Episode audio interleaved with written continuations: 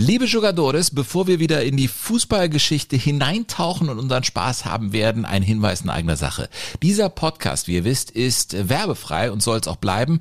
Und deshalb freuen sich Burkhard und ich über eure Unterstützung.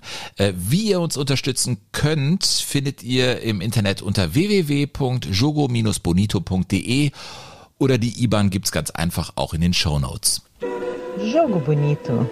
Das schöne Spiel, der Fußball-Podcast mit Sven Pistor und Burkhard Hupe. Folge 2. So sieht's aus, Sven. Ich freue mich drauf. Ich auch, weil wir uns einiges vorgenommen haben heute. Das stimmt. Wir haben eine ganze Menge vor und ich weiß gar nicht, wie lange es dauern wird, aber es wird unglaublich kurzweilig. Ich habe so eine Idee, was du alles vorhast und was du mitgebracht hast. Und äh, ich weiß, dass ich das meiste davon noch nicht kenne und das macht mich ein bisschen uffierig. Ist das eigentlich Musik, die so im brasilianischen Puff gespielt wird? Woher soll ich das Du musst wissen? das doch wissen. Ja. du willst, der einzige Puff, in dem ich mal gewesen bin, Mhm. das war der Puff in Bad Berleburg. Wie im Ernst? Ja. Einmal was, äh, oder? Ich war da einmal drinne und zwar als Sanitäter. Als Rettungssanitäter. Okay, ja, Ja. Äh, Burkhard, äh, Jogo Was Bonito. für Abwege gleich am Anfang. Ja, ja gut, aber das lassen wir einfach mal zu. Ja. Als, weißt du, Tempohasen, weißt du, du stehst ja da immer als Reporter im Stadion und musst ja funktionieren und alles muss stimmen und Weißt du, ich finde den Gedanken total gut. Wir müssen ja in unserem Beruf immer irgendwo hin und schnell und dann hast du eine Regie auf dem Ohr. Aber weißt du, hier müssen wir nirgends hin, hier sind wir einfach. Ja, das ist, glaube ich, auch, also man wird ja auch gefragt, warum eigentlich Jogo Bonito? Mhm. Und äh, Jogo Bonito, das schöne Spiel, als das ja das brasilianische Spiel immer bezeichnet worden ist, ist ja im Prinzip auch nie so richtig zielführend gewesen. Mhm. Ne, da ging es ja eigentlich auch wirklich immer nur darum, die Schnörkel zu feiern, die da auf dem Platz äh, zu sehen gewesen sind. Und es ging nicht unbedingt darum, das Spiel irgendwie zu gewinnen, sondern sich einfach am Spiel selbst zu erfreuen. Mhm. Ja. Und das finde ich, ist so der Grundgedanke unseres Podcasts. Und das finde ich einfach, äh, ehrlich gesagt, das finde ich ziemlich gut. Das ist ein, ein ziemlich guter Treibstoff. Fußball ist ein einfaches Spiel, das ist ein schönes Spiel, das Jogo Bonito, aber es macht mit Menschen so viel. Das ist das, was ich so faszinierend finde, je länger ich den Fußball verfolge und wie viele Menschen man überhaupt durch diesen Fußball kennenlernt und was für Geschichten man äh, auch kennenlernt. Das finde ich ja mit dir auch wunderbar, in diese Geschichten einzutauchen, weil du hast einfach einen sehr schönen Blick Ja. da rein. Wir äh, Du hast jetzt schon wieder so einen verliebten Blick. Das macht mich, mich ein bisschen. Nein, das liegt an dem. Frühstück, das Ach du so. mir heute hier Ja. kredenzt hast. Das war sehr, sehr gut. Ja. ja, ja. Wir haben einige lose Fäden noch von der ersten Folge von Jogo Benito. Liebe Leute, ihr folgt diesem Podcast natürlich. Wir haben einen langen Atem, Burkhard. Ne? Also nach drei so? Jahren werden wir mal schauen, wo wir in etwa stehen. Aber so lange werden wir definitiv alle zwei Wochen, das ist unser Versprechen, äh, für euch Jogo Bonito machen und immer wieder. Ja, Ich meine, der Fußball ist so groß, uns werden die Geschichten nicht ausgehen, Burkhard. Oder hast du da Angst?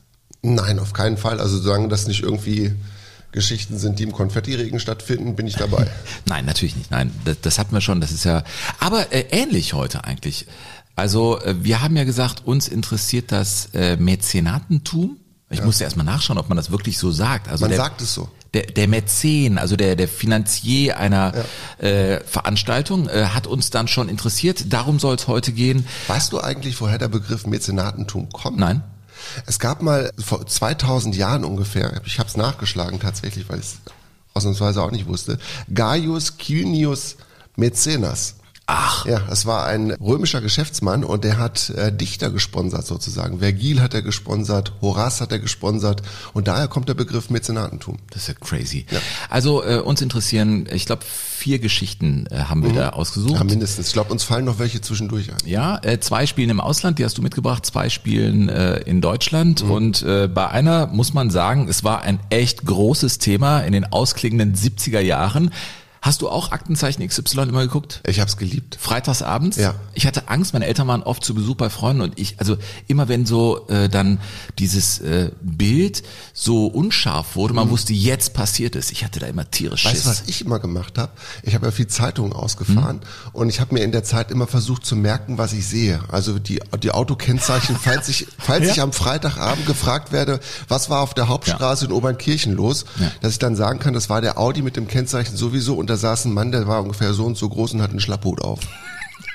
Ja, habe ich mir gemerkt. Ja, natürlich. Man war auch so, ja, so ein bisschen Angetriggert. misstrauisch und angetriggert. Ne? Auf jeden Fall, eine Geschichte spielte auch eine große Rolle in Aktenzeichen XY und so klang das.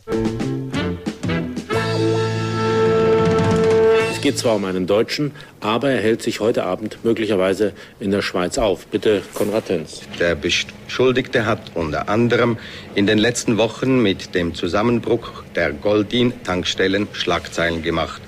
Er heißt Erhard Goldbach. Der Gesuchte ist 51 Jahre alt und 178 Zentimeter groß.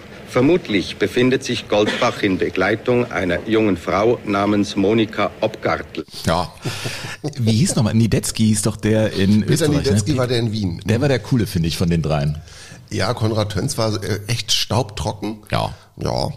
Und ich, bist du auch immer noch aufgeblieben, wenn es dann später zu den auf, ob schon aufgeklärte Fälle gab? Meist waren meine Eltern dann wieder da und dann musste ich so tun, als ob ich schlafe, aber dann sind sie immer zum Fernseher hin und haben gefühlt, ob der warm ist oder nicht. Diesen Test kennt jeder, glaube ich, der ne, in den 70er, Ja, früher 80er war das so, mhm. Röhrenfernseher. Äh, von wem war da die Rede? Von Erhard Goldbach und der führt uns, und das war ja mein Versprechen aus der ersten Folge, zu Westfalia Herne und äh, die Geschichte, äh, seine tragische Geschichte am Ende, muss man sagen, werden wir heute erzählen. Für dich geht's zu einem, ich finde den Namen so geil, äh, Jesus Giligil. Gili Gil, genau, das war der große, starke Mann bei Atletico Madrid. Über den werde ich ein bisschen was erzählen. Und wir hatten ja letztes Mal auch gesagt, ich erzähle jedes Mal was über die WM 1930, weil das meine absolute Lieblings-WM ist. Und da waren Dinge möglich, die heute einfach im, im Bereich des Unglaublichen liegen. Und diese Weltmeisterschaft in Uruguay hätte es nicht gegeben ohne einen millionenschweren Rinderbaron. Enrique Buero. Buero heißt, glaube ich, auf Spanisch auch Bauer, wenn ich mich nicht ganz täusche. Mein Spanisch ist äh, Klingt zumindest so. Also Ja. ich würde das so im Vokabeltest mal so. reinschreiben. Ja. Mhm. Buero. Enrique Buero hatte die uruguayische Nationalmannschaft 1924 und 28 schon äh, gesponsert, hatte denen die, die Reisekosten zu den Olympischen Sommerspielen äh, bezahlt und sie haben es ihm dann auch gelohnt mit der Goldmedaille jeweils. Und das fand er so toll, ne? Und die Idee, irgendwie die Weltmeisterschaft nach Uruguay zu holen und 100 Jahr Feier, Republik Uruguay und so weiter, alles super tippitoppi. Und dann hat er gesagt, okay, holt die mal die WM nach Uruguay, ich bezahle die ganze Chose. Der hat also gesagt, kommt rüber aus Europa, ich bezahle euch die Dampferfahrt über den Atlantik, egal was es kostet, ich zahle euch die Hotels, ich zahle alles. Und was soll ich sagen?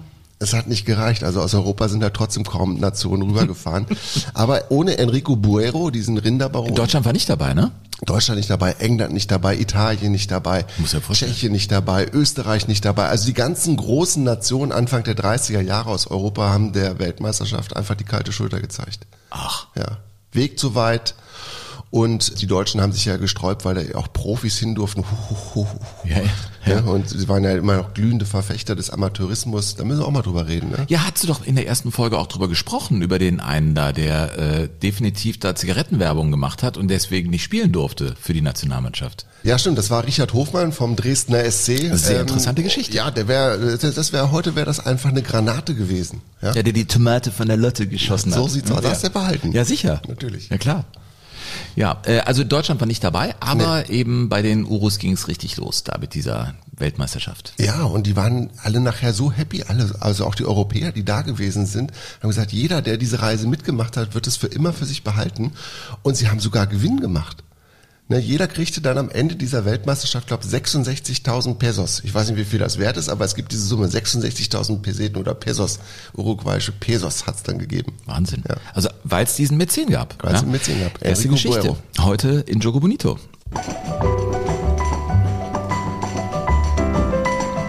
Crazy, ne? Irgendwie. Also jetzt eine Die WM. Musik? Nee, nee, nee. Das, das im Prinzip die Idee von einem Einzelnen, der das dann auch mitfinanziert hat, so eine große äh, Nummer wurde dann, ja, wie sie eben heute ist. Und heute will man bei der FIFA alle alle zwei Jahre so ein Ding haben. Ja, ne? hör auf, ich will nicht über diese schlimmen Sachen reden. Ich will über schöne Sachen reden. Es werden über Sachen, die mich bewegen. Und eine Weltmeisterschaft alle zwei Jahre bewegt mich höchstens zum Klo. Ja, aber wir unterhalten uns hier ja auch schon über Sachen, die zum Teil traurig sind und die, also bringt mich immer wieder zu Charlie Chaplin, dass äh, anscheinend Witz oder schöne Erzählung Tragödie plus Zeit ist.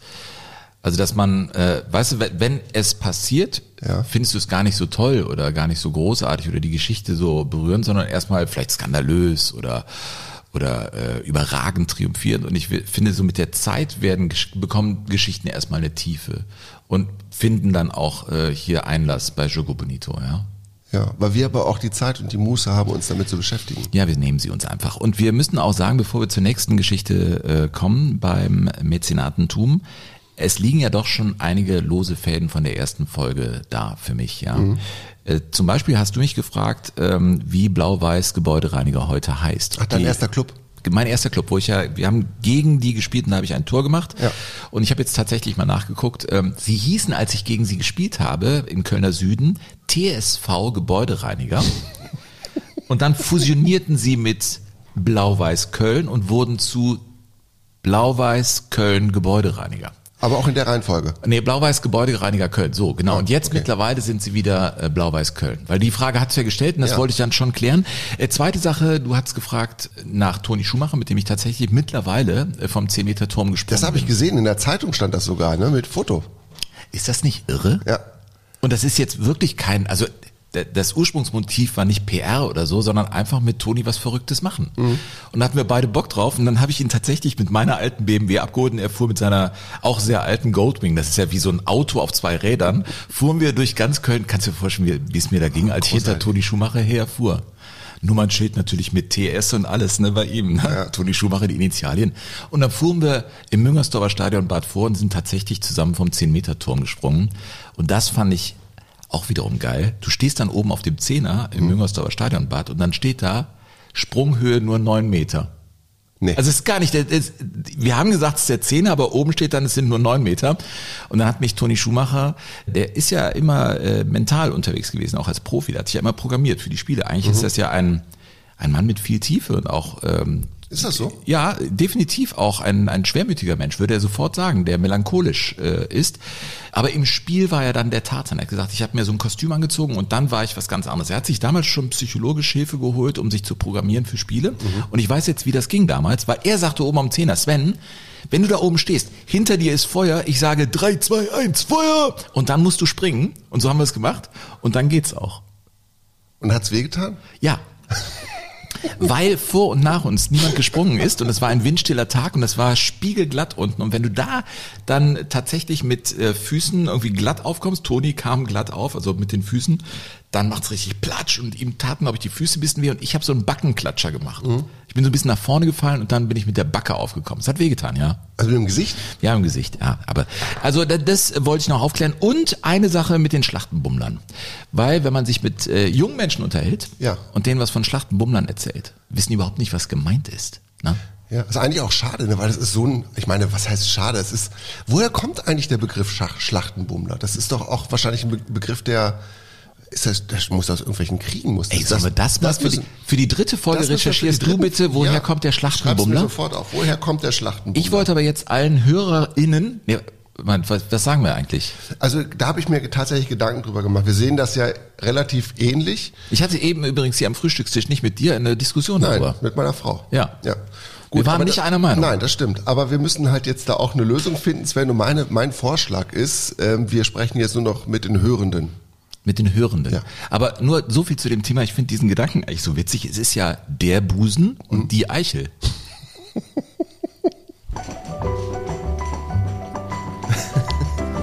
und schon bin ich wieder, wieder in diesem Etablissement.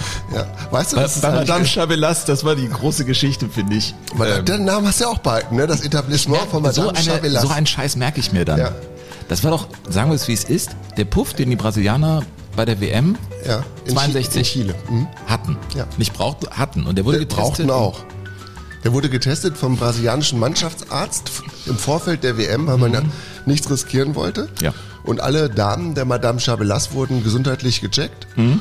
und für einwandfrei befunden und dann konnten Garincha und Co. halt vorbeikommen. So, zurück zum Schlachtenbummler. Also du hast einen klaren Rechercheauftrag für die dritte Folge, äh, der ist damit erteilt und ich habe jetzt tatsächlich äh, die Reportage, die uns beide dazu brachte, diese Rubrik zu haben. Für uns geht's übrigens als Schlachtenbummler heute am Ende der Folge nach Indien. Dahin wollte, dahin zogst dich hin, ne? Nach Indien. Ja, da ist der Globus stehen geblieben letztes Mal. Ne? Da haben wir ja gesagt, Indien ist ja nicht so viel mit Fußball, aber ich habe ja, ich habe was über Indien mitgebracht. Ich war mal da, Taj Mahal, Alter. Das ist Agra, die Stadt. Agro heißt das doch, oder nicht? Agra. Ach nee, Agra. Ah, Ja. Agro ist auf der Straße in Indien. So, ne? ähm, jedenfalls der Schlachtenbummler nimmt für mich persönlich seinen Anfang in einer fantastischen Reportage von Kurt Brumme. Ich habe ihn nie persönlich kennengelernt, Nee, aber er war in der Moderation. Ich bin ja kein Reporter und ich bin ein kleines Licht im sportjournalistischen Himmel. Aber er war natürlich die Sonne damals, muss man sagen. Ja, die Stimme des Westens Die in Stimme des von den Westens. 50ern bis Ja. weit in die 80er. Kurt Brumme war dann bei der WM 1970 in Mexiko, Halbfinale gegen Italien dran. Und jetzt, bitte gut zuhören. Es steht 3 zu 3 in der Verlängerung. Die Nation hängt tatsächlich am Radio und er, er sagt das hier. Das gibt es nicht noch einmal, eine solche Dramatik. Die Italiener greifen an. Polisegna und so für Italien. Mutterseelen allein läuft Rivera nach vorne und schiebt den Ball ins Netz. Mutterseelen alleine. Eben noch Hochstimmung. Nein, das, das können die Nerven von normalen Schlachtenbommlern gar nicht mehr ertragen. Das kann man kaum noch schildern, was sich hier abspielt. Gegenzug der Italiener. Die Deutschen schlafen noch. 4 zu 3 für Italien nach 1 zu 1 normaler Spielzeit. Ja. Burkhard, was denkst du, wenn du so einen Reporter hörst? Weißt du, woran es mich jetzt zuerst erinnert hat? Kennst du noch Sprengelschokolade? Und die Sprengelschokolade hatte in den 70er Jahren Fußballbilder. Und die hatten auch so ein Sammelalbum. Und es gab quasi zu jedem Tor in dieser Verlängerung gab es ein Bild in der Sprengelschokolade. Und ich habe diese Bilder, ich habe die geliebt. Diese, also diese Fußballbilder aus den frühen 70er Jahren, wo quasi Geschichten für mich erzählt worden sind, von denen ich, denen, die ich ja nicht live verfolgt habe, sondern die ich quasi nur aus Büchern kannte. Und ich hab, bin reingetaucht in diese Bilder. Und ich könnte dir, glaube ich, fast bei jedem Tor sagen, wer wo gestanden hat, wegen der Sprengelschokolade. Ach. Ja. Ja, bei mir waren es die Knibbelbilder aus der Colaflasche. Ja, die kamen in den 80ern, Ja. ne? 82 war das doch so ein Sammelalbum, ja. ja. Die waren total wichtig. Ja, total. Ja, aber ich weiß auch nicht, da gab es ja auch, es gab ja auch immer welche, die es viel zu oft gab und welche, die es gar nicht gab, ne? So, du hattest immer einen Dremmler und wolltest einen Karl-Heinz Rummenigge. Ein Dremmler gab es häufiger. Ja, ja, der war doch bei der WM 82. Das ist ja mein Erweckungserlebnis äh, gewesen. Ja, äh, Ja, aber die Reportage von Kurt Brumme ist natürlich ist super, weil sie einfach total parteiisch ist. Was für damalige Verhältnisse in den beginnenden 70er Jahren ungewöhnlich war. Da hatten die Reporter quasi immer als Maßgabe noch, sich möglichst zurückzunehmen und nicht zu sehr sich in den Vordergrund zu spielen und mit Wortspielen aufzupassen, sondern einfach nur das zu beschreiben, was sie sehen. Und der hat ja komplett die Fassung verloren. Ne, es gibt ja dann auch in dieser Reportage gibt's ja, hat sich Kurt Brumme über diesen Schiedsrichter ausgelassen, der ähm, quasi ja dieses Spiel gar nicht mehr im Griff hat und der die klarsten Elfmeter nicht gepfiffen hat für Deutschland und da auch komplett die Kontenance verloren hat. Und das muss ich sagen, gefällt mir richtig gut. ich höre ihn, ich erinnere mich auch, der war Boxreporter und der hat den Kampf vom De Aab, ne, dem Jupp Müller, dem Kölner, Mhm. äh, übertragen, der ja den Ringrichter Pippo niedergeschlagen hat, niedergestreckt hat. Und das hat auch Kurt Brumme, ja, hat er auch reportiert. Ich finde, der hat so... Ringrichter, der Pippo hieß. Hm? Ringrichter Pippo. ähm, und äh, den hat er niedergestreckt und Kurt Brumme war auch da der Reporter. Ich fand, das war ein fantastischer Reporter. Und äh, das ist mein Versprechen für die nächste Folge. Es gibt nämlich in diesem Halbfinale der Weltmeisterschaft Szenen eines Italieners, der am Boden liegt und sich dreht und wälzt und Stimmt. Ja, dem Wortlaut von Brumme äh, folgend muss man sagen, der, dass er es überlebt hat, ist eigentlich ein Wunder. Also diese Reportage lasse ich dann nochmal hochleben bei der nächsten Folge.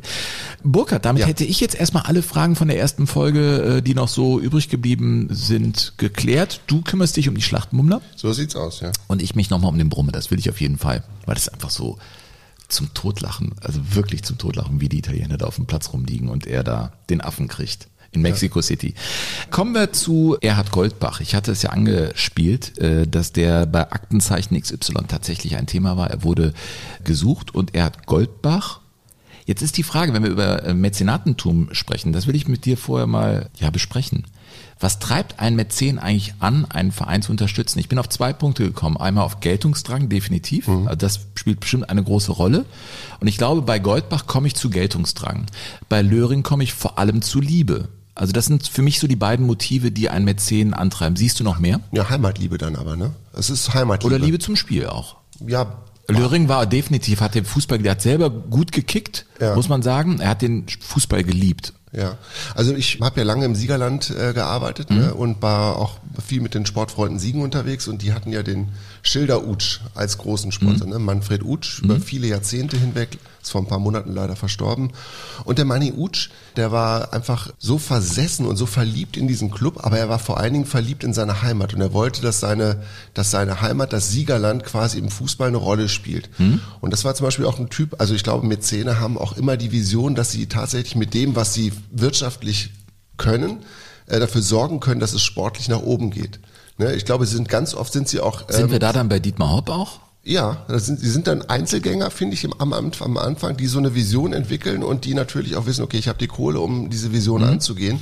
Mani Utsch beispielsweise hat mir in den 90, frühen 90er Jahren gesagt, Herr Hupe, unser Ziel muss es sein, mal in der zweiten Liga zu spielen. Und da spielten die damals zwischen der vierten und fünften.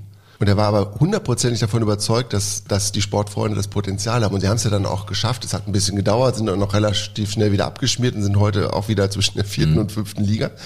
Aber er hat die Vision gehabt und er hat die Kohle gehabt und er hat es gemacht. Und ich finde, das spielt eine große Rolle, dass die Mäzene auch wirklich diese, diese Vision haben, mitbringen und dass sie die Kohle haben. Ist Katar denn für dich ein, eine Art Mäzen, nicht als Person, sondern im Prinzip als Land? Nee. Ich sehe es nämlich auch nicht so. Nein. Das ist ein also- reines Invest. Irgendwann, Genau. irgendwann mal geht Erdöl, ist dann, spielt dann keine Rolle mehr, dann will man im Sportmarkt drin sein. knallhartes Kalkül und ich halte es da komplett mit dem ehemaligen DFB-Präsidenten 20er, der gesagt hat, Katar ist das Krebsgeschwür des modernen Profifußballs. Wir sind an einer Stelle, die mich so ein bisschen traurig macht. Aber das ist wiederum wichtig, dass es dann sowas wie Jogo Bonito gibt, dass man irgendwie äh, wieder äh, Dinge hört, die, die man vielleicht lustig findet oder, oder schön findet. Das ist echt traurig, dass es so ist. Ich würde auch Dietrich Mateschitz mit seinem Engagement bei Red Bull oder als Red Bull-Mann da einordnen. Also die Mäzene, über die wir reden, ja, ist Erhard Goldbach so über jeden Zweifel erhaben? Natürlich nicht. Also jetzt kommen wir mal zu Westfalia Herne. Ja. Das war äh, das Ding, was er da irgendwie vorangetrieben hat. Ich muss ein bisschen ausholen. Westfalia Herne war ja eine große Nummer im Fußball, vor allem in der in der Gauliga West waren sie die Nummer zwei hinter Schalke 04, also stramm rechts bei den Nazis. Nach dem Krieg hm, äh, ging eigentlich nicht mehr viel, aber dann hatten sie eine fantastische Generation. Hans Tilkowski, ja. Der große WM-Held, Torhüter, der ja. große Torhüter, ne, der nahm seinen Anfang unter anderem, da gab es noch andere Nationalspieler, bei Westfalia Herne und die haben tatsächlich Schalke 04 mal bezwungen und sie wurden westdeutscher Meister, was damals echt eine große Nummer war. Ja, Es hörte sich so an. Die Westfalia gegen die Schalke 04 Weiße Hosen antrat, ist die Sensationsmannschaft der Oberliga West. Bislang in weiten Kreisen fast unbekannt, spielte sie alles in Grund und Boden. Auch der deutsche Meister hatte in Herne nichts zu bestellen. In der ersten Halbzeit ging Westfalia durch Burkhardt mit 1 zu 0 in Führung.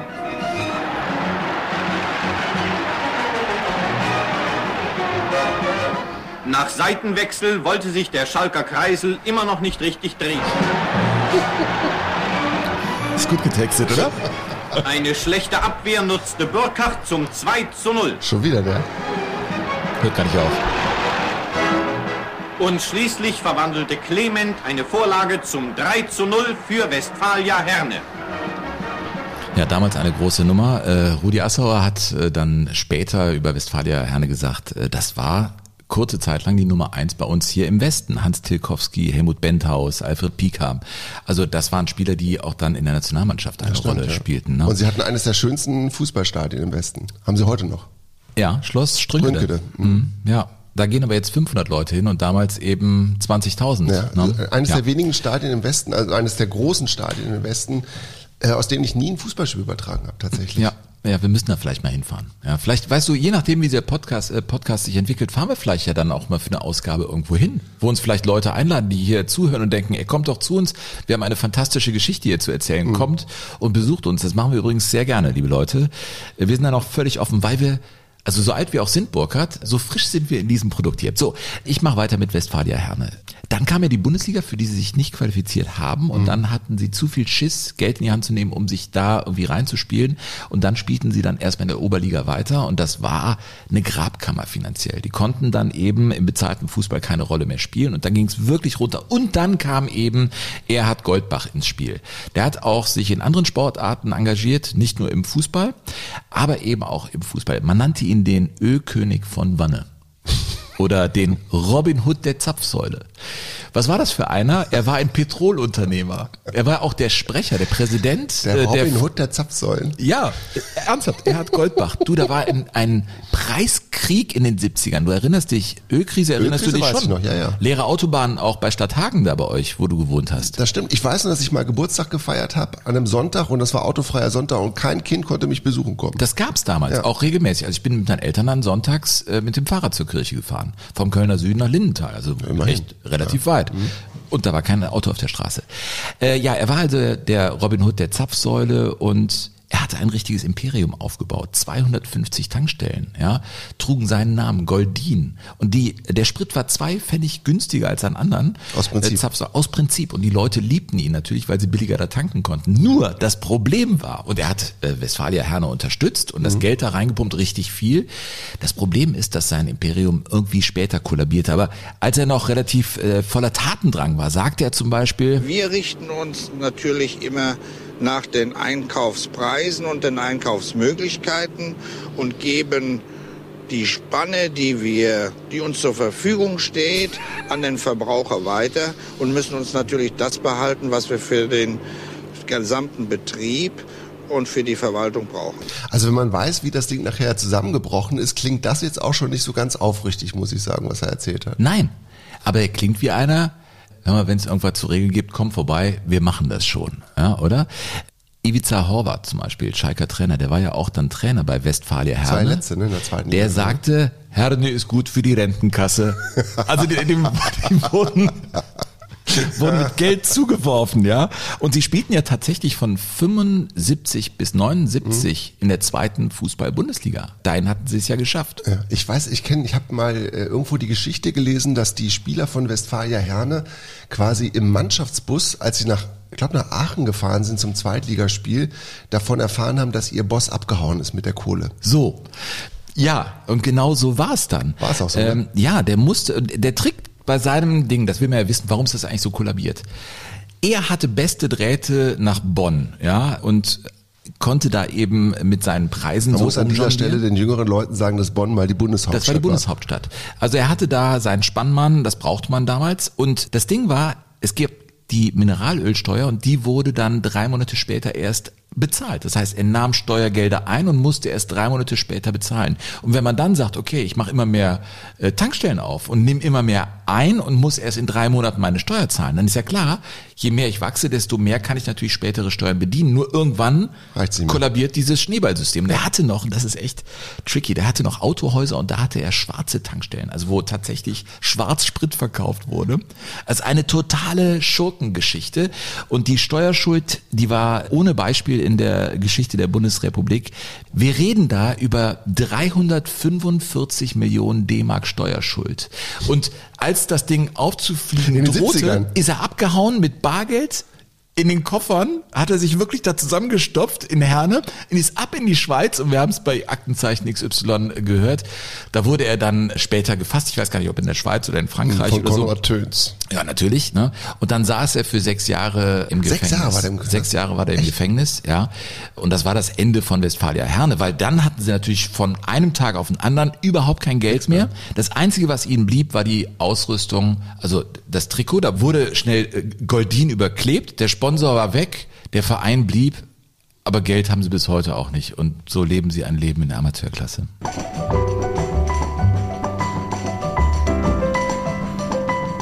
Goldin. Aber weißt du, wenn du, äh, wenn wir über Mäzene im Ruhrgebiet sprechen, ne, dann gibt's auch, ich finde, es gibt auch den kompletten Gegenentwurf dazu. Den Gegenentwurf. Ja, den kompletten Gegenentwurf, auch mit einem ganz traurigen Ende, aber eine ganz ehrbare Geschichte, und zwar die von Klaus Stallmann. Ja. dem großen Macher von Wattenscheid 09, der ja quasi auch eine Nachkriegskarriere als Textilfabrikant hingelegt hat, die einzigartig gewesen ist, der in den 80er Jahren einer der größten Textilhersteller in Europa gewesen ist, Jahresumsatz von mehr als einer Milliarde und der seine große Liebe zu Wattenscheid 09 nun auch finanziell äh, stützen konnte und der auch dafür gesorgt hat, dass Wattenscheid dann in den 90ern eine große Rolle gespielt hat. Ne? Maurice Banach zum Beispiel hat dann bei Wattenscheid 09 gespielt. Hannes Bongartz als Trainer. Hannes Bongartz als Trainer, Suleiman Sané. Diese Reihe könnte man einfach so fortsetzen. Und dieser Klaus Steinmann, der hat das, glaube ich, äh, einfach äh, so dieses Wirtschaftswundermärchen gelebt, weil er wirklich viel äh, investiert hat und weil er eine klare Idee mitgebracht hat. Und der hat das ja sehr ehrbar bis zum Ende durchgezogen und stand dann am Ende trotzdem auch mit leeren Händen da, weil er zu spät auf die Globalisierung gesetzt hat. Eine fantastische Geschichte. Der war ja steinreich, aber der Golfclub da in Essen, der interessierte ihn überhaupt nicht. Einer seiner Angestellten, das war glaube ich Fahrer oder ja, Pförtner, der war bei Wattenscheid und hat den mal an einem Wochenende mitgenommen zu einem Auswärtsspiel und da fuhr der Steinmann eben im Bus mit. Und äh, dann ging es wieder zurück und dritte Halbzeit im Vereinsheim mit Skat, das war ihm das Allergrößte. Und er hat gesagt, so glücklich wie er da war, war nirgends mehr anders. Und deswegen hat er gesagt, Leute, okay, Geld habe ich, lass uns mal hier was zusammen machen. Klaus Steilmann.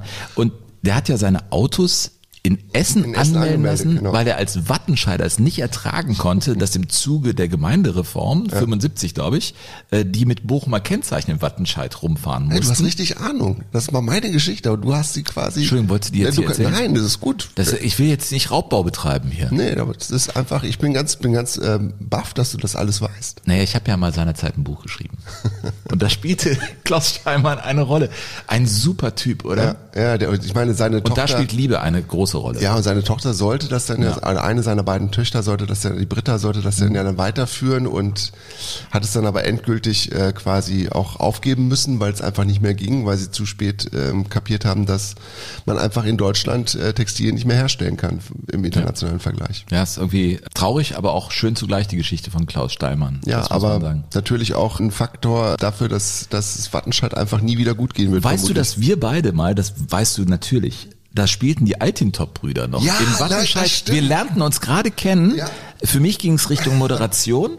Und ich hatte ja, das war die Zeit, als wir beide dann auch solo waren und es gab ja nichts anderes als den Das war Fußball. Wattenscheid gegen Rot-Weiß Essen. So, und da hast du das Spiel übertragen. Ich saß neben dir, weil ich hatte ja sonst nichts zu tun. Wenn ich also nicht im Studio stand und moderierte, war ich mit dir unterwegs. Wir haben uns ja auch Union Solingen gegen Wuppertal angeguckt. das stimmt. Hast du gesagt, Sven, komm vorbei, oberbergisches Duell. Ich was? Ja klar, ich bin gleich da. Weil es gab ja nichts anderes. Mhm. Und da weiß ich ganz genau, nach dem Schlusspfiff, also kam dann ein Essener Fan oder Assi zu uns in den Pressebereich, der ja gar nicht abgegrenzt war und hat dem äh, Lokalreporter Radio aus Essen. Essen eine gehauen. Ja. Und ich stand da nur da Aber weißt du, was geht denn jetzt hier ab, als, Alter? als wir ankamen auf dem Parkplatz, ne? Ja, da kamen die Altintops ja gerade an und Aus stiegen aus einem alten, aus einem alten Golf stiegen die aus und waren irgendwie. und du zu mir, ey, das sind Hamid und Halil, du hast dich ja, Ja, genau. vorbereitet. Ich kannte die überhaupt nicht. Nee, ne? und die werden mal, die waren da glaube ich gerade 18 oder 19, ne? Und Die haben ja werden mal irrsinnig richtig- gespielt. Ja, absolut. Das ist ja geil. Und ist das tatsächlich die beste Bratwurst? Man sagt ja, äh, man behauptet in Bielefeld, das sei die beste Bratwurst. In Wattenscheid sagen sie auch. Ja, weißt du, wo ich die beste Bratwurst meines Lebens gegessen habe? In welchem Stadion? Nö. Äh, bei links, rechts Aalen. Bei Ella Aalen. Ja, ist auch super da. Ella Aalen war, das ist meine, wenn wir über Sponsoren reden, da kommen wir ja zu Helmut Spicker. Ne? Äh, äh, LR Aalen kommt, also müssen wir LR Aalen. LR International. LR Aalen, sollen wir das nächste Mal machen, finde ich. Also LR Aalen schreibe ich mir auf jeden Fall auf, weil da hast du eine total schöne Geschichte, weil du hast gesagt, Sven, du musst unbedingt mal mit. Ja, zum Versestadion. Ja, zum Versestadion. Erzählen wir nächstes Mal, okay? LR Aalen fand ich, fand ich großartig. äh, Aber da habe ich, da hab ich die beste Ja. Wurst gegessen. Ja. Und das habe ich auch mal, da, haben, da hast du moderiert und ich war im Stadion und Muse Mestre Bamba schoss wieder ein Tor für Ella ein. Und ich habe was von der Bratwurst erzählt in der Halbzeitpause.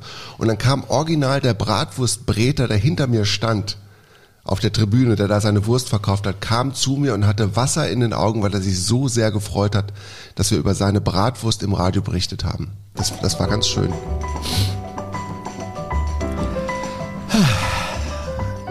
Sind wir mit, äh, nee, Mäzenatentum? Nein, noch nicht, wir sind noch nicht durch. Du, du hast, ich habe auch noch einen hier liegen. Ja. Aber mach du mal weiter. Ja, du ich bist, wollte hast also einen Lauf, Junge. Ja, den Klaus Steinmann wollte ich halt unbedingt unterbringen. Jetzt wir ja bei Helmut Spicker noch gelandet. Das ist ja alles, äh, sind ja schon auch illustre Gestalten.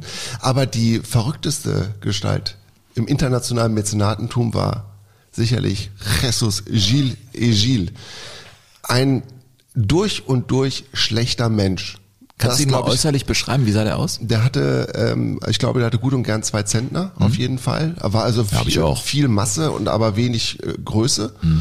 Also auch Länge. Ach so, ja, die habe ich. Ja, also die hatte der auch nicht, hat immer eine schwere Goldkette getragen, immer ein halboffenes Hemd und hatte so ein rundes Gesicht, dass du, wenn du einen Western drehen würdest, immer in, der hätte immer einen schwarzen Hut auf und nie einen weißen. Echt? Ja. Also, um das mal so auszudrücken. Weißt du, was ich damit meine? Ja klar, Ja. Tag der Abrechnung. So. Hasta la vista. Ja. Und der ähm, Jesus Gilles Gilles war Bauunternehmer. Und ähm, der hatte seine, seine Anfänge in den 60er Jahren und Ende der 60er Jahre ist dann mal so eine Veranstaltungshalle, die er hat bauen lassen, zusammengekracht. Und es gab damals, glaube ich, knapp 60 Tote.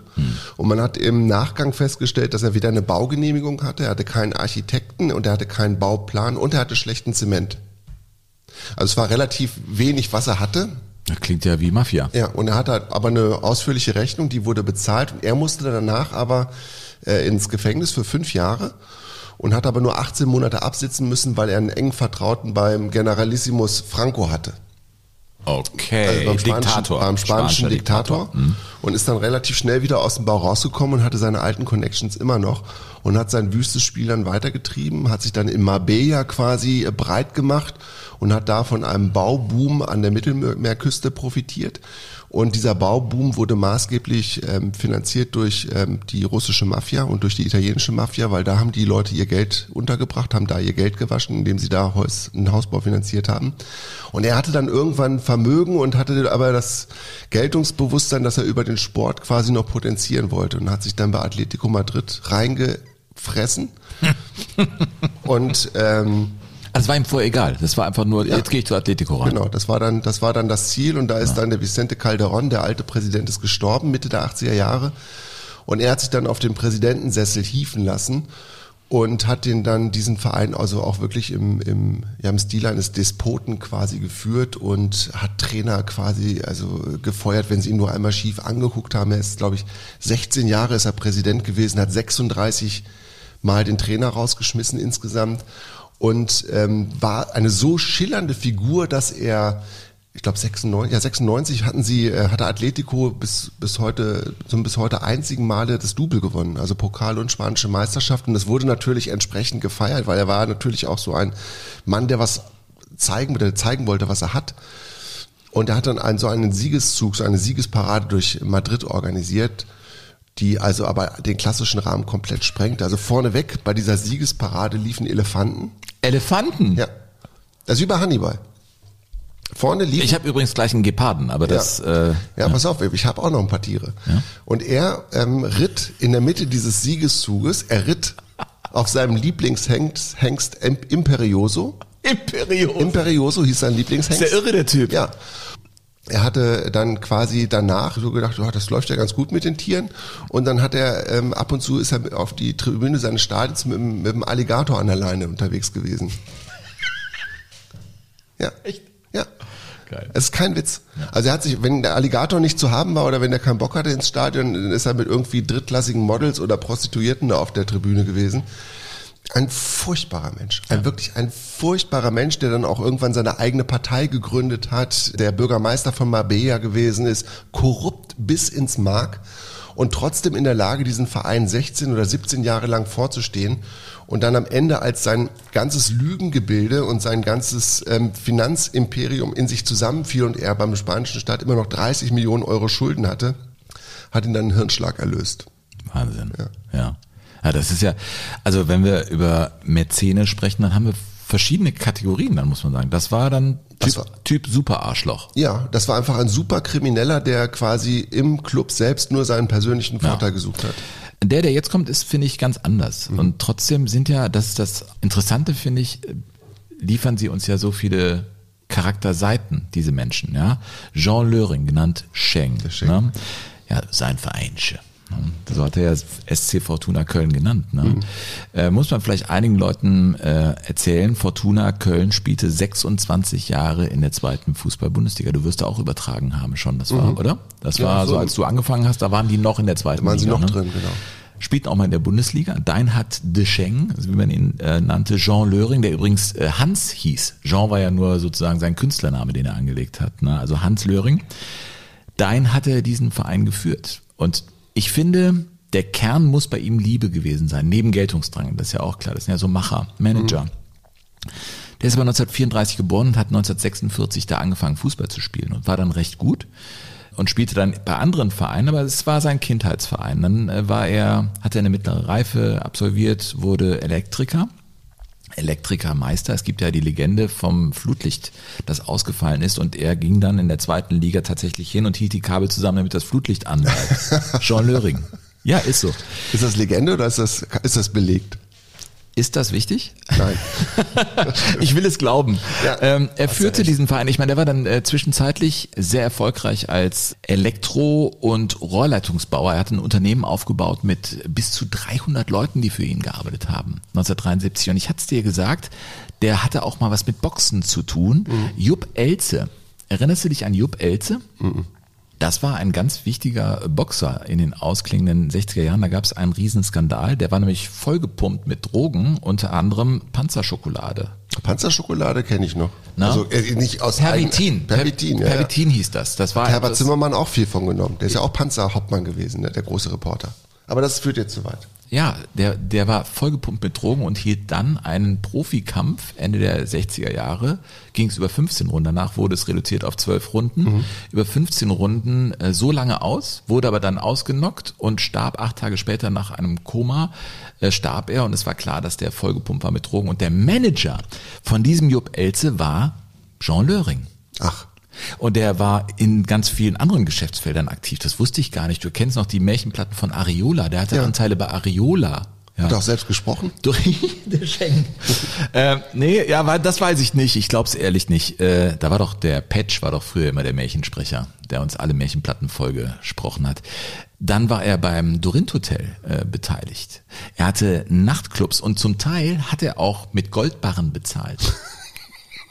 Haben Fortuna-Spieler ges gesagt. Also manchmal bekamst du eben auch einen kleinen Goldbarren als Prämie, wenn du gewonnen hattest. Das war Jean Löring. Einen kleinen Goldbarren? Ja, einen kleine Goldbarren hatte der auch. heutige Ja, kein da habe ich auch was liegen. Komm hier, dann nimm du jetzt mal den Goldbarren. Ist das nicht irre? Der hat Fortuna Köln, da ist er wieder da eingestiegen. Äh, In den 60er Jahren wurde dann äh, erster Vorsitzender und äh, hat auch immer wieder mal auf der Trainerbank gesessen und so. Und er wollte Fortuna Köln wirklich hochbringen. Und er hat ohne Ende Privatgeld reingepumpt. Man spricht so von 30 bis 40 Millionen D-Mark, die er da insgesamt reingepumpt hat. Ne? Und dieser Jean Löring führte den, die Mannschaft von der Bezirksliga tatsächlich in die, in die Bundesliga. Und das war natürlich ein überragender Erfolg. Ne? Der wohnte dann auf einem Schloss und da gab es einen Tennisplatz. Und das ist wieder so eine Geschichte, weißt du, für sowas liebe ich ja den Fußball.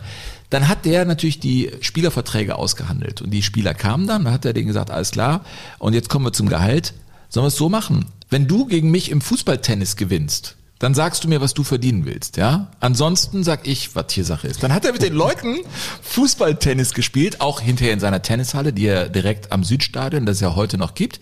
Das heißt übrigens auch äh, Jean Löring Sportpark, ist ein Zusatz, den es jetzt mittlerweile hat. Ah, das wusste ich auch noch nicht. Ja, da gab's äh, seine Tennishalle und da hat er die Verträge mit äh, Fußballtennis ausgespielt. Er hat fast immer gewonnen, weil er super gut Fußballtennis konnte. Und so hat er die Jungs echt klein gehalten beim Gehalt. Aber es gab einen Spieler, ich glaube aus Irland kam der, der hat gegen ihn mal, Noel Campbell, genau. Der hatte gegen Löring gewonnen Ja. und der verdiente dann sehr, sehr gutes Geld bei Fortuna Köln. Krasse Geschichte. Oder eins noch, der hatte dann ein Anwesen bei Düren, so ein Schloss, als es ihm finanziell super gut ging. Und da gab's äh, einen Gepard. Ein Gepard, der da durch die Wälder schlich, sein, sein Hausgepard sozusagen. Und der hieß natürlich Fortuna. Und als Fortuna Köln aufgestiegen war, hat er diesen Gepard Fortuna dem Kölner Zoo geschenkt. Das sind doch crazy Geschichten rund um einen Mäzen, ne? Ja. Oder? Erinnert mich jetzt aus dem Stegreif, äh, du weißt ja, dass Hans Rosenthal auch mal quasi dick im Vereinsgeschäft drin war, ne? Der große TV Berlin. Genau. Der große Fernsehmoderator Hans Rosenthal. Ja. Ne? Sie sind der Meinung, das war spitze. Und ähm, ich war in den irgendwie so im Jahr 2005 oder so war ich mal längere Zeit in Berlin und habe da eine Geschichte recherchiert zur 40 Jahre Aufstiegsrunde Tennis Borussia damals mit Bayern München. Ne, 65 Jahre Gladbach und Bayern zusammen hochgegangen und da habe ich so alte Spieler halt getroffen aus, aus dieser Aufstiegsmannschaft von oder Nicht-Aufstiegsmannschaft von 65 und die haben mir erzählt, dass sie bei Hans Rosenthal draußen im Grunewald waren und der hat in seinem Keller eine riesige Carrera-Bahn aufgebaut. Und da haben die die Verträge mit der Carrera-Bahn ausgefragt. Echt? Ja. Ich weiß nicht, ob es stimmt. Die haben, die- also weißt du, du hörst Carrera-Bahn? Ja, du hörst es natürlich nur und denkst dir, nee, glaube ich nicht. Aber auf der anderen Seite, Hans Rosenthal war halt auch einfach ein großer Junge noch, ne? Wahnsinn, Wahnsinn. Ja, Jean Löring. Ich meine, es gab auch die anderen Seiten. Ne? Also das ist ja klar, der war durch und durch äh, ehrgeizig und mit seinem Unternehmen lief es dann auch nicht und es wird auch seine Schattenseiten gegeben haben. Ich meine, er hat auch Leute zerschlissen. Toni Schumacher wurde in der Halbzeitpause da gegen Mannheim, es stand 0 zu 2, entlassen in der Halbzeitpause. Es war ja wirklich, es hat ja in die Tagesthemen hat es das geschafft. Jean Löring hat ihn dann mit den Worten entlassen, hau ab in die Eifel, du mähst Minge Verein kaputt, du hast überhaupt nichts mehr zu sagen, du Wichser. Und das finde ich ist ziemlich eindeutig. Hat er nicht auch mal gesagt, ich als Verein konnte nicht anders entscheiden? Das war genau bei dieser Ich als Verein konnte nicht anders äh, äh, entscheiden. Das war genau in dem war Zusammenhang. Da? da hat er es Ich als Verein. ja, der hat echt viel Rabatz gemacht. Und er wurde dann mal mit den Worten zitiert, jedes Jahr habe ich drei, vier Mal Mist gebaut. Ich habe schon mal einem gegnerischen Spieler die Schuhe ausgezogen, weil der zu lange Stollen hatte. Aber ich ändere mich nicht. Ich entschuldige mich dann immer wieder beim lieben Gott, aber nicht beim DFB. Das können die Nerven von normalen Schlachtenbummlern gar nicht mehr ertragen. Wir sind bei den Schlachtenbummlern. Das heißt, in Jogo Bonito, dem schönen Spiel, geht es immer raus in die Welt und du wolltest unbedingt wohin? Der Finger bleibt stehen? Der blieb letztes Mal stehen in Indien. Jetzt machen wir Indien. Indien. Fußball aus Indien. Da fällt einem ja jetzt erstmal nicht so furchtbar viel ein. Nee, ich habe ja bei WDR 2 den, äh, wie ich natürlich finde, wunderbaren Fußball-Podcast Einfach Fußball. Da treffe ich mich wöchentlich mit Leuten aus der Liga oder Leute, die vielleicht wieder in die Liga zurück wollen. Auf jeden Fall war ich auch bei Christoph Daum und wusste, dass du mit Indien schon da äh, angefangen hattest äh, mhm. nachzudenken, dass wir das mal machen. Und auf einmal erzählte mir, dass Indien für ihn auch eine äh, ziemlich große Rolle spielt. Äh, Christoph Daum äh, über eines seiner Projekte. Der indische Sportbereich ist ein unheimlich interessanter Bereich, vor allen Dingen, weil äh, die Inder, die haben ja auch gesellschaftliche Probleme mit ihrem Kastensystem und durch den Fußballsport, also durch diese, diese inter- und koagierende Art und Weise äh, des Mannschaftssport werden natürlich solche Kastensysteme aufgelöst. Kastensysteme ist Inter- ja schon und koagierende, ich habe schon wieder vergessen. Ja, er atmet während er spricht. das muss man sagen. Christoph Daum, auf jeden Fall habe ich ihn ein bisschen besser ja, aber kennengelernt. du triffst sie alle. Podcast. Das ist ja irgendwie auch das Coole, ne? dass du sie alle triffst, alle, die irgendwie Ja. dich beim Großwerden begleitet haben, die du irgendwie so aus der auch wieder beim Kleinwerden. ja. Ja, Christoph Daum hat natürlich in Ansätzen recht, ne, was das Kastensystem in Indien angeht, dass das nach wie vor ein tief verwurzeltes ähm, Gesellschaftssystem ist in Indien, das äh, quasi auch das gesellschaftliche Leben dominiert. Ich weiß nicht, ob das im Fußball auch so eine große Rolle spielt, weil der Fußball an sich nicht so eine große Rolle spielt. in Warst du Indien. schon mal in Indien eigentlich? Nee, ich war noch nie in Indien. Also ich bin da einmal Ich gewesen. möchte da auch nicht hin. Ich habe Angst. Weißt du, wo- wovor ich schon Angst hätte, Mhm. Sven? Ich hätte schon Angst mit so einem Tuk-Tuk, also mit so, einem- was, mit so einem Taximofa oder wie das heißt, Mhm. gefahren zu werden. Ja, sagen wir so, du, wenn du es dir leisten kannst, dann sitzt du da mit deiner Liebsten hinten im Tuk-Tuk und fährst durch Indien, zum Beispiel durch Agra, da steht das Taj Mahal, eines der Weltwunder, da war ich mal. Aber der Weg dahin, da überholen dich halt Tuk-Tuks, da sind 16 Inder drauf, die fahren aber dann mit 90 an dir vorbei. Wie Ja. 90? Das Nein, hat doch nur drei Räder. Nein, die fahren unfassbar schnell. Ja. Und das ist ein, das ist völlig crazy. Du, also ich bilde mir ein, ein ganz guter Autofahrer zu sein. Ich würde da im Leben nicht Auto fahren. Das ist irre. Und wenn da irgendwann mal so eine Kuh äh, kommt, wird die tatsächlich, kann die auf der Straße liegen bleiben. Alle fahren mit 100 drumherum, aber die bleibt da liegen. Weil sie heilig ist. Ist heilig, ist ja klar. Äh, Affen rennen da durch die Stadt. Ohne Scheiß. Ich fuhr durch Agra und dachte, wo bist du hier eigentlich? Das ist ja der Hammer. Da saßen zig Affen auf der Mauer, äh, Tuk-Tuks und, und fliegende Händler. Wahnsinnige Armut, die man so nicht kennt. Also dieses Kastenwesen ist äh, schier unglaublich. Das ist ein Land. Es ist wirklich mind-blowing. Auch äh, Neu-Delhi. Du kannst die Luft kaum atmen. Ich stieg aus dem Flugzeug aus. Ja, und dachte mir, ja, es sind Maler- und Lackierarbeiten hier im Flughafen. Wenn ich raus bin, dann ist es ja alles okay. Nein, Neu-Delhi, Smog, es stinkt nach Plastik, weil die Leute so arm sind, dass sie zum Teil, um eben ihre Sachen zu machen, Plastik verbrennen und nicht mehr Holz. Und deswegen hast du einen Smog, der total nach verbranntem Plastik äh, riecht. Das ist eine irrsinnige Szenerie da in den Großstädten, aber es muss auch total schön sein. Also ich will Indien jetzt nicht völlig ausschließen, aber fußballerisch zieht's dich jetzt dahin. Ja, weil ich mir immer die Frage gestellt habe, Sven, ähm, das ist so ein großes Land, ne? mittlerweile ja weit mehr als eine Milliarde Einwohner. 1,3 Milliarden. Und wenn du überlegst, dass Island hat 330.000 Einwohner und hat aber eine Fußballmannschaft, die wahrscheinlich, die könntest du nachts um drei wecken, die würde die elf besten Inder immer schlagen. Und ich frage mich, warum ist das so? Ja, stimmt. Ja, ist eigentlich mathematisch unmöglich normalerweise. Ja. Oder äh, die beste Mannschaft von Wuppertal. Ne? Wuppertal hat auch 330.000 Einwohner. Oder Bielefeld, ne? würde man immer sagen, ja, weckt die nachts. Ja, denen ist halt Fußball scheißegal. Also sie sind auch Nee, der WM, wo sie äh, hingekonnt Ja. hätten, sind sie nicht hingefahren. Ja. Da War kommen 1950, wir, da, ne, kommen oder? wir, da kommen wir gleich zu. Ähm, aber äh, ich, die Frage ist natürlich, es gibt ja total ein großes Fußballinteresse in Indien. Also die, die gucken schon, auch wenn Weltmeisterschaft ist oder so, Kalkutta zum Beispiel, habe ich gelesen, ist eine Fußball-Hochburg in Indien, wo die Menschen also auch tatsächlich vor der Glotze hängen, wenn WM-Finale oder wenn WM-Gruppenspiele sind. Ne? Und wenn ähm, Gastspiele sind von Bayern München, Liverpool oder Manchester United in Indien, dann sind die Stadien noch voll, dann sind da 80 bis 100.000. Oliver Kahn hat da sein letztes ähm, Spiel gemacht für Bayern München und ist da gefeiert worden von den Indern. Ja, und auch bekannte Profis sind doch da. Nikola Anelka äh, ist nach Indien Robert gegangen. Robert Pires, auch der, der sie dann niedergestreckt hat im Finale. Der Materazzo, Materazzi, Materazzi, der spielt da auch oder hat da gespielt. Also Manuel Friedrich, der ehemalige deutsche auch Nationalspieler. hingefahren. Also da ist ja schon Geld und auch ein Ligabetrieb, oder nicht? Ja, da gibt's einen Ligabetrieb in der sogenannten I-League, also I für India. Und äh, das ist eine relativ junge Liga, die gibt's glaube ich erst seit 2007. Und da gibt's auch ähm, nicht so furchtbar viele Vereine, da kann man sich reinkaufen tatsächlich. Es gibt eine erste und eine zweite Liga, da gibt's auch Auf- und Abstieg. Ähm, aber wenn du genug Kohle mitbringst, dann kannst du dich halt direkt für oben qualifizieren. Ähm, aber eine Liga, die auch mit unheimlich vielen finanziellen Problemen zu kämpfen hat, ähm, wo es zum Teil eben auch kleine Stadien gibt mit 15.000 Leuten, die da nur reinpassen. Große Distanzen, die überwunden werden müssen in Indien natürlich. Und das große Problem ist, die haben es zwar vermarktet, den Profifußball in Indien, aber das Geld aus der Vermarktung kommt nicht direkt zu den Vereinen, sondern zum indischen Fußballverband erstmal. Und danach geht's dann weiter und da unter Umständen geht dann das ein oder andere Mal was verloren. Da sind wir dann wieder in diesem Gili-Gil-Bereich dann wahrscheinlich. Das stimmt. Aber du hast ja jetzt äh, schon ein bisschen voreilig, wie ich finde, 1900. Hastig. Ja, übertrieben Schnell. eifrig. Ja, ich wollte einfach Ja, du wolltest ein super den, Stichwort Ja, du liefern. wolltest mit den fliegenden Teppich, weil wir in Indien unterwegs waren, wolltest du mir aus, auslegen. Ja, also 1950, ne, Weltmeisterschaft in Brasilien und du hast es ja eben schon angetextet, dass die Inder da hätten teilnehmen können. Die waren ja noch nie bei einer WM dabei. Noch nie. Also gar nicht. 1950 hätten sie mitmachen können, weil damals durfte im Prinzip noch jeder so mitmachen, wenn er nicht irgendwie ein Verbrechen begangen hatte. Vor allem, wenn er irgendwie aus Afrika oder Asien kam, wo es noch nicht so den organisierten Fußball gab, zumindest nicht in der Ausprägung. Und man hatte also die Inder eingeladen. Ne, weil Burma hatte abgesagt und äh, China sowieso nicht dabei und äh, die Philippinen nicht. Und Waren die da eigentlich noch Kronkolonie oder waren das dann? Nee, die waren da gerade ähm, Unabhängig? unabhängig? geworden, Ah. 1948 glaube ich, oder Okay. 47. Ah.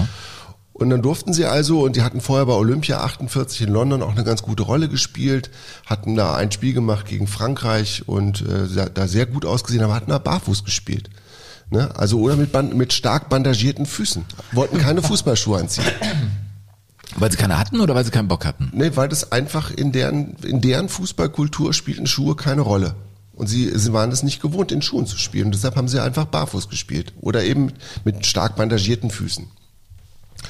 Und dann hat man ihnen aber zu verstehen gegeben vor der WM 1950, wenn ihr mitmachen wollt, dann solltet ihr Schuhe anziehen, weil äh, es wird Schiedsrichter geben, die werden euch nicht auf den Platz lassen, wenn ihr barfuß spielt. Und dann haben sie überlegt und überlegt und dann war das so eine offene Geschichte.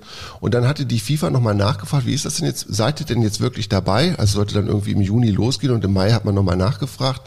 Und dann gab es auch so Gerüchte, dass die indische Fußballnationalmannschaft gegen so eine schwedische Amateurkapelle ein Freundschaftsspiel mit 1 zu 11 verloren hätte. Und die waren nun also echt besorgt, dass es einfach ein Fiasko geben könnte, auch ein sportliches. Und dann haben die Inder in Zürich angerufen bei der FIFA und haben gesagt, nee, wir sind nicht dabei. Und bis heute bis heute gibt es keine, es gibt keine offizielle Erklärung, warum das so war. Es gibt viele Gerüchte. Die einen sagen, die haben die Kohle nicht gehabt, um nach Brasilien zu fliegen, wo die WM ausgetragen wurde. Aber das durfte eigentlich keine Rolle spielen, weil die Reise wurde bezahlt und die Unterkunft eigentlich auch. Dann gibt es das Gerücht mit den Schuhen, dass sie nicht spielen wollten, weil sie eben Schuhe tragen sollten. Und es gibt das Gerücht, dass den Indern die WM schlichtweg egal war. Weil sie gedacht haben, das Einzige, was zählt im Fußball, sind Olympische Sommerspiele. Bei denen sind sie immer dabei, dabei gewesen. 48, so. 52, 56 Ja. waren sie jeweils dabei. Und dann haben sie den Anschluss verpasst. Und sie haben vor allen Dingen verpasst, einen organisierten Ligabetrieb aufzubauen. Und haben jetzt vor kurzem, das habe ich mitgebracht, sie haben jetzt vor kurzem einen historischen, also sind in der WM-Quali wieder gescheitert, vorzeitig jetzt. Ne? Dieses Mal am Oman ist klar. Der Oman war nicht. Ey, so, es ist nicht zu machen. Nee. Das schaffst du einfach nicht. Die sind 100, also Indien 105. der Weltrangliste, der Oman glaube ich jetzt auf 80 oder 81 und haben es also wieder nicht geschafft in der zweiten Quali-Runde ausgeschieden. Aber sie haben seit knapp 20 Jahren mal wieder ein WM-Qualifikationsspiel auswärts gewonnen. Und halte ich fest, es war natürlich beim großen Rivalen aus Bangladesch. Nee. Ja. Aschif.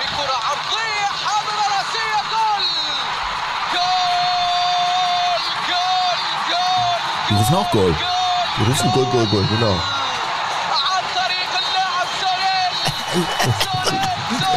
Sonel, Sonel, Sonel. Das ist der Torschütze. Aber auch die Redundanz ist Die drin. ne? Redundanz ist ganz wichtig und der hat der dieser Sonil hat auch das zweite Tor geschossen in, in der quasi in der in der Schlussminute und da war der Reporter aber schon ein bisschen entspannter insgesamt.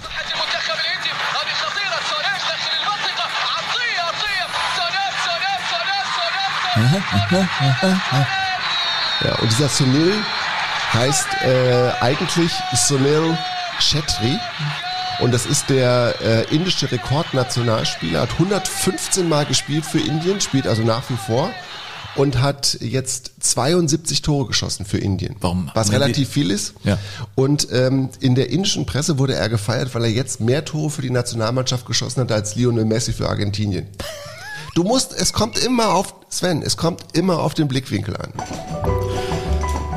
Auch in Jogo Benito, Burkhard. Ich könnte jetzt weitermachen. Du hast mir noch mal einen Kaffee gemacht. Ja, so bin ich. Wir schmieden jetzt Pläne für die dritte Folge. Liebe Leute, ich hoffe, dass ihr euren Spaß hattet mit Burkhard Hupe und mit mir. Es heißt jetzt Abschied nehmen, Burkhard. Ja, aber nicht ohne den Globus nochmal zu drehen, Sven. Ja, wo wird's uns hinziehen bei der nächsten Ausgabe? Lass uns einmal drehen. Ich drehe den Globus. Pling. Und wir gehen nach Afrika. Afrika. Wir gehen nach Afrika und wir gehen in ein Land, das es heute so gar nicht mehr gibt. Wir gehen nach Zaire. Zaire oder Zaire oder Zaire, wie auch immer. Heute, glaube ich, Demokratische Republik Kongo. Oder? Ja, glaube ich auch. Und die spielten ja bei der WM. Und wenn wir schon sagen, das machen wir, dann werde ich mich nochmal um Kurt Brumme und das Halbfinale kümmern. Ja, Ja, Äh, da gegen reden wir jetzt. Italien. äh, Zaire war 74 und Italien das Halbfinale war 70. Ja. Zweites großes Thema neben diesen WM-Themen, würde ich mal sagen, äh, würde ich sagen oder vorschlagen, was hältst du von Arschlöchern auf der Trainerbank? Na, Arschlöcher ein bisschen, aber ja, also spezielle Trainer. Von Angstmachern vielleicht. Angstmacher auf der Trainerbank. Ja, Ja. das finde ich ja viel Angstmacher. besser. Angstmacher auf der Trainerbank. Ja. Das, das wäre so Da habe ich auch Ding. sofort ein paar Namen im Kopf. Ich auch. Aber ich habe jetzt Felix Magath nicht gesagt. Nee. Nee. Äh, lieber Burkhard, es war mir ein Fest und liebe. Leute, folgt uns, folgt Jogo Bonito, habt eine schöne Zeit und in zwei Wochen gibt es eine neue Folge. Ich freue mich sehr drauf. Jogo Bonito. Fußball-Podcast mit Sven Pistor und Burkhard Hupe.